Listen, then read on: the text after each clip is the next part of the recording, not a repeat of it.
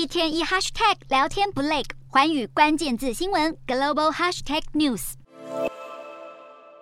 大批北韩军人在万寿台献花致意，脱帽鞠躬。十七号是北韩前领导人金正日逝世十一周年。不过父亲忌日这么重要的日子，北韩领导人金正恩今年却罕见的没有亲自出席。专家推测，金正恩可能正在研拟二零二三年的施政计划，或是亲自监督固体燃料火箭发动机和卫星发射测试，才没有参加悼念活动。北韩十八号再次发射飞弹，十九号更透过官媒宣称，开发的间谍卫星进入最后阶段测试，预计明年四月之前开发完成。并公开试拍的黑白卫星影像，左半边可以看到南韩仁川港，另一边则是首尔的一部分。不过，南韩专家对照片的真实性抱持怀疑态度，也认为就算是真的卫星影像，如此低的解析度也难以应用在军事上。一下射飞弹，一下开发间谍卫星，北韩挑衅行动不断。南韩国安会常委会因此开会讨论对策，强调为了保护南韩公民不受影响，将不断加强与美国和日本的安全合作。